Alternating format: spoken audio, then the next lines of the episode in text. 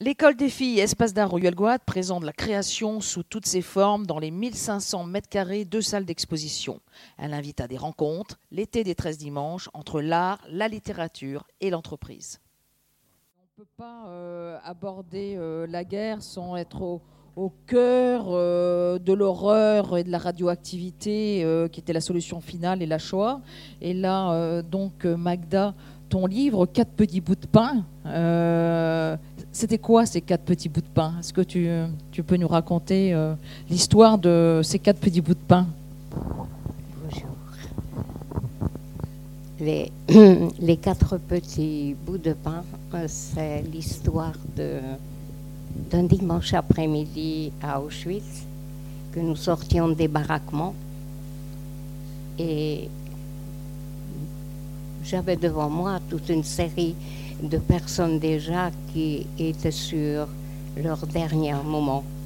Et ça, je les voyais dans les yeux. Dans les yeux, ça se voit. Et puis, une d'elles m'a fait des signes. Une d'elles a fait des signes. Je ne sais pas si c'était à moi que c'est adressé, mais moi, j'ai filé vers elle. Et puis, elle m'a dit avec une voix déjà terne, elle dit que tu es jeune, tu dois vivre pour dire au monde ce qui se passe ici, pour que ça n'arrive plus jamais au monde. J'avais 16 ans. Quand on vous demande une telle responsabilité, j'ai ressenti la lourdeur dans mon dos. Mais j'étais vraiment très interloquée, plus que ça, très touchée. Et tout doucement, elle ouvre ses mains. Vous savez que quand on arrive déjà à la fin de parcours de notre vie, euh, notre corps euh, ne réagisse plus. Se sont, se sont déshydratés. Et quand le corps est déshydraté, vous ne pouvez déjà plus avaler.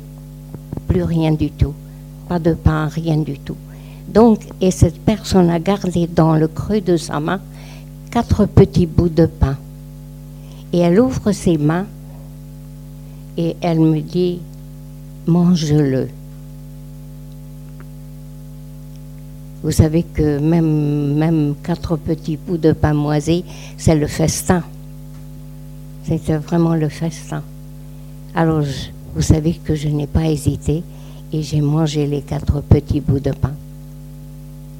Et vous savez que ce temps-là, ce moment-là, j'ai complètement refoulé dans mon histoire. Cette histoire est réapparue. Pas, je n'ai même pas pu en parler dans mon premier livre parce que je m'en souvenais plus. Mais quand en 78, Darquier de Pellepoix, le commissaire qui déportait les Juifs de France, a dit qu'à Auschwitz, on n'a gazé que des poux. Ça voulait dire quoi? C'est que j'étais un pou. C'est que vous êtes tous des poux. C'est que l'univers est un pou. Quand un être humain est un pou, c'est que l'univers est un pou. Alors j'ai été mise dans une rage folle. Je crois que euh, j'étais très révoltée dans les camps et là, j'ai ressenti cette même révolte d'injustice. Comment traiter l'être humain un peu? Et dans la nuit, j'étais tellement en, rage que je ne sais pas, j'ai dû m'endormir ou j'ai un demi-sommeil. Toute cette histoire, je l'ai revécue. Tout est revenu. Alors je me suis dit, Magda, tu dois témoigner. Parce que c'était devenu vraiment important. Quand on entend une telle horreur de dire aujourd'hui, c'est que il fallait que je témoigne. Mais comment? Comment transmettre l'intransmissible? Que ne pas violenter les consciences, mais éveiller les consciences. Donc c'est ça que j'ai essayé de travailler pendant quelque temps, pendant longtemps, pendant deux ans. Et un jour, il m'est venu, mais Magda, il a entendu que tu dois poser des questions. Et c'est ce que nous allons échanger par question d'ailleurs. Et je me suis souvenu, je me suis souvenu que, mon père, quand j'étais enfant et jeune, il ne m'a jamais demandé quelle note j'avais en classe. Il m'a toujours demandé, Magda, est-ce que tu as pu poser de bonnes questions? Donc, la conscience, les questions sont dans ma peau depuis enfance. Et dans les camps aussi, je me suis posé beaucoup de questions. Et la question, c'est l'homme. L'homme est une question. Mais je ne me suis pas rendu compte. Parce que j'étais furieuse contre mon père, parce qu'elle n'a jamais demandé si j'avais des bonnes notes, mais de temps en temps j'en avais. Alors il ne me l'a même pas demandé. Alors j'ai une colère contre lui énorme. Alors je l'ai enfui dans ma mémoire. Et je n'ai pas parlé de lui pendant très longtemps. Il a fallu que j'ai 91 ans que je parle de lui. Donc, rien n'est jamais perdu. Rien. Voilà l'histoire des quatre petits bouts de pain. C'est l'histoire d'une vie. Alors, comment transmettre l'intransmissible? C'est par des questions. J'ai élaboré des une questionnaire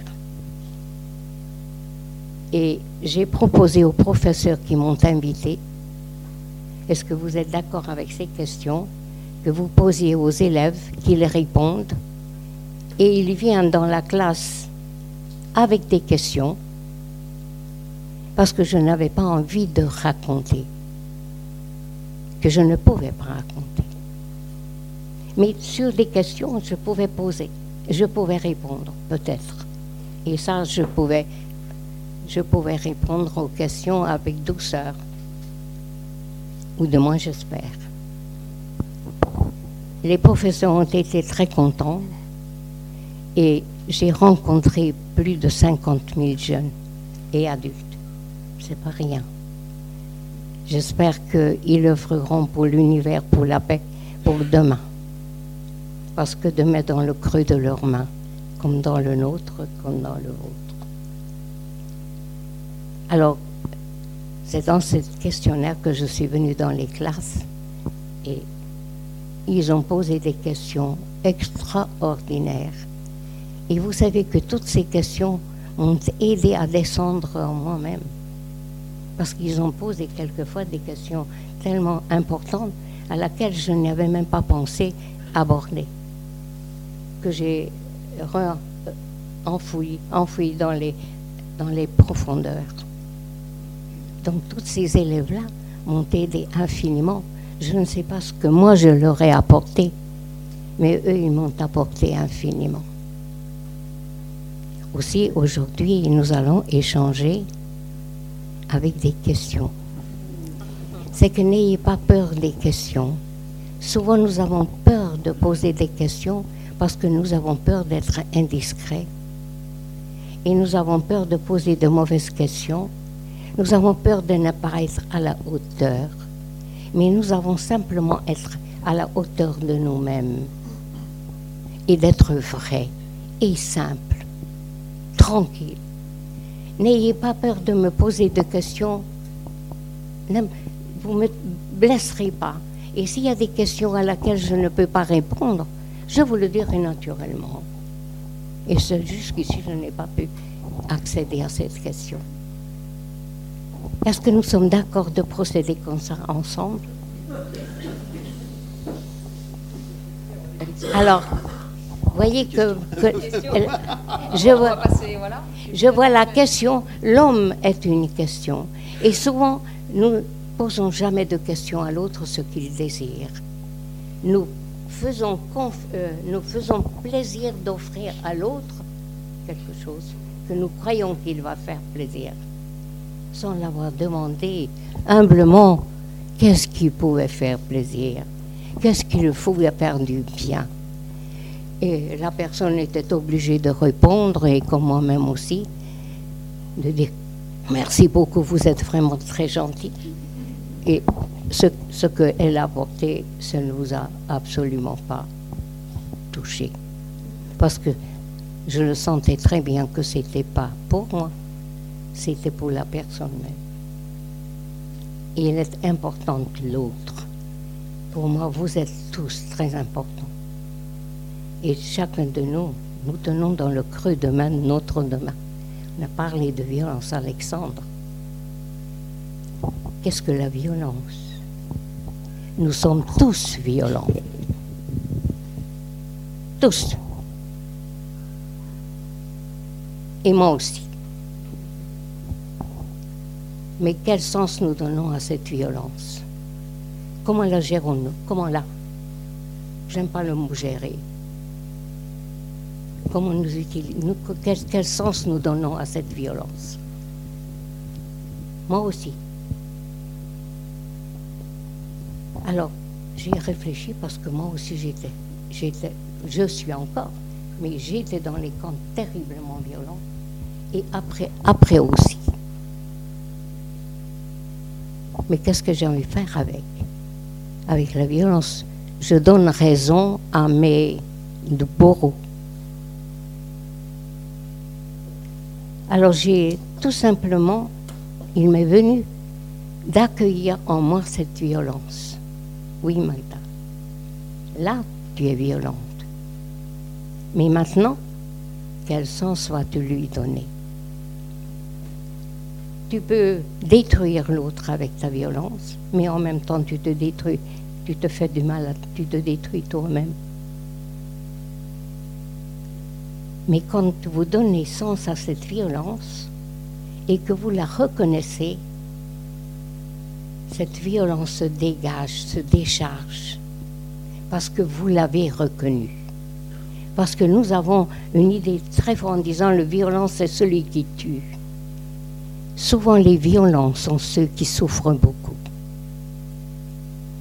La violence pour moi, pour les enfants, pour les jeunes et pour nous-mêmes, est-ce que ce n'est pas le signe d'une grande souffrance, comme nos colères Comme nos colères. La colère aussi, cette expression d'une immense souffrance. Alors quand j'ai compris ça, eh bien, quand vous le comprenez ça et que vous lui donnez sens, cette violence prend sens. Vous n'avez plus. Il y a quelque chose qui se dégage en vous, qui s'apaise en vous, parce que vous avez reconnu ce qui était vrai. Ça va être vrai. Combien la vérité nous libère. Voilà. Maintenant, j'aimerais bien que vous me posiez des questions. Euh, Magda, moi je voudrais poser une question. C'est sur le pardon. Voilà. Co- comment, comment pardonner? Voilà. Il y a la violence et il y a le pardon. Et il y a, Bien. et il y a dans, dans ton livre cette phrase d'Emmanuel Lévinas Oui, que euh, depuis que j'ai découvert ton livre qui me travaille et euh, tous les jours j'ai une réponse différente donc euh, voilà et euh, sur le, pardon. Le pardon n'annule pas ce qui a été mais conserve le passé pardonné dans le regard purifié. Donc co- comment peut-on pardonner? Je vais parler, je vais parler la manière où j'ai essayé de pardonner.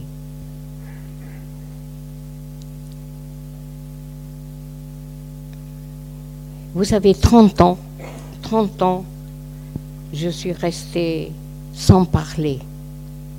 Je n'ai pas pu parler de rien.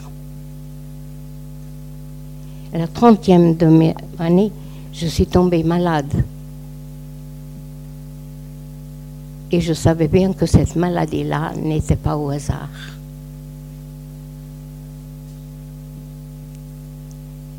Et je savais bien qu'il y avait quelque chose en moi qui n'était pas au clair.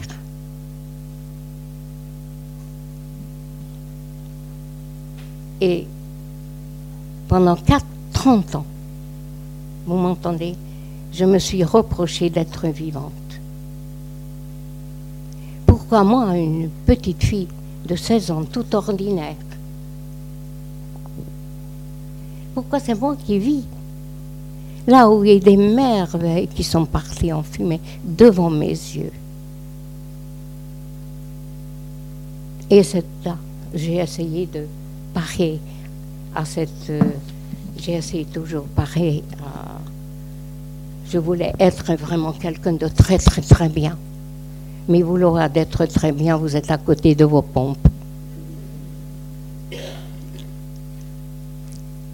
Et puis un jour, je me suis dit, j'avais comme une montée intérieure, parce que souvent, je crois que ce qui m'a aussi beaucoup sauvé, c'est mon intuition, que j'appelle moi l'intelligence au galop.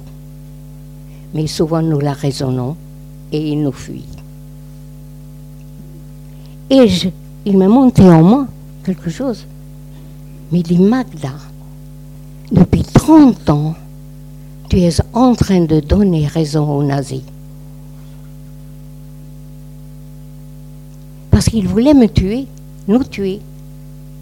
Et j'étais en train de me tuer en me rejetant la vie, en me refusant la vie. Alors là, c'est la première des choses. Il y avait deux réalités qui sont montées en moi. La première c'était comment est-ce possible que j'ai donné le pouvoir aux nazis sur moi pendant tant d'années. Et deuxièmement, pour le pardon, Magda, cette fois-ci, j'avais en moi comme quelque chose que n'est pas quelque chose, c'est pas un objet. Nous ne sommes pas des objets. Nous sommes des valeurs, des êtres merveilleux. Donc, je me suis dit, mais Magda, c'est le pardon. C'est d'abord à toi, tu as demandé pardon. À moi, me demander pardon de, ma, de m'être martyrisé pendant 30 ans. Et c'est en me demandant pardon que j'ai compris justement que pendant tant d'années, j'ai donné raison aux nazis sur moi. Nous n'avons jamais donné le pouvoir à celui qui nous humilie. Jamais. Et à partir de là, vraiment, il y a tout un, tout, mon, tout un, intérieurement, vraiment, je me suis sentie plus en paix. Et c'est une forme de pardon. De pardonner à soi-même. Nous sommes tellement violents avec nous-mêmes. Regardez comment nous traitons. Nous ne sommes jamais contents. Il fallait toujours être mieux. Oh là là, l'autre est beaucoup mieux que moi, mais non d'un pétard. Mais ce n'est pas possible. Je ne serai jamais comme l'autre. Et j'ai compris aussi que nous n'avons jamais à nous comparer. Si nous nous comparons, nous nous annulons. Nous nous annulons. Vous n'existez plus. Donc jamais. Nous prendre nous-mêmes là où nous sommes, ce que nous sommes, avec toute la beauté qui vient en nous, est à découvrir. Voilà le pardon.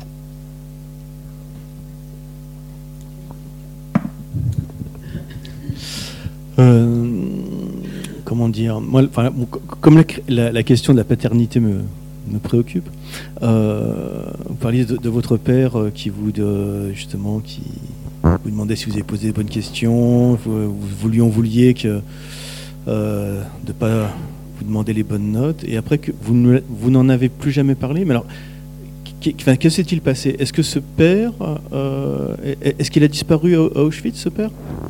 Eh bien, ce, père faisait la résistance et je, nous la voyons très rarement. Et toute la lourdeur de la famille était sur ma mère et sur nous deux.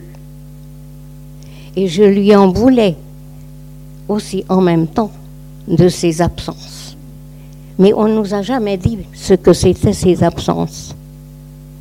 Parce qu'on ne pouvait pas. Parce que si on nous avait dit, dans la classe, on nous interrogeait sur la famille, nous aurions pu parler tout naturellement. Donc notre vie était en danger. Donc j'en voulais de cette... Je le considérais ça comme un abandon. Donc c'est pour ça que je l'ai enfui. Maintenant je comprends. Mais là je ne comprenais rien du tout. Comme c'est merveilleux d'essayer de ce qui ne va pas bien, essayer de comprendre d'où ça vient. Et tout est inscrit dans notre enfance. Tout est inscrit dedans, avec indélébile.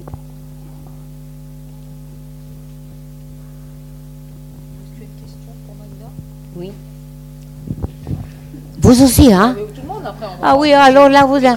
Et puis n'hésitez pas, vous voyez bien avec quelle simplicité j'en ai parlé. Et maintenant, maintenant, vous aussi, parce que c'est important que vous me disiez vos questions. D'abord, c'est une première remarque, parce que euh, ma grand-mère était polonaise, s'appelait Gelernturn. Et, et euh, elle a eu la, entre guillemets, la chance d'émigrer en Belgique en 1933. Et toutes euh, ses sœurs, les neuf sœurs, sont parties à Auschwitz, justement. Et euh, elle, euh, ma grand-mère, a caché à ma mère pendant 30 ans cette histoire. Elle a appris seulement entre 25 et 30 ans, je ne sais plus exactement. ma question après. Elle était, elle était, elle était quelle nationalité? Polonaise. Polonaise. s'appelle. Ma question, c'est le rapport à l'écriture.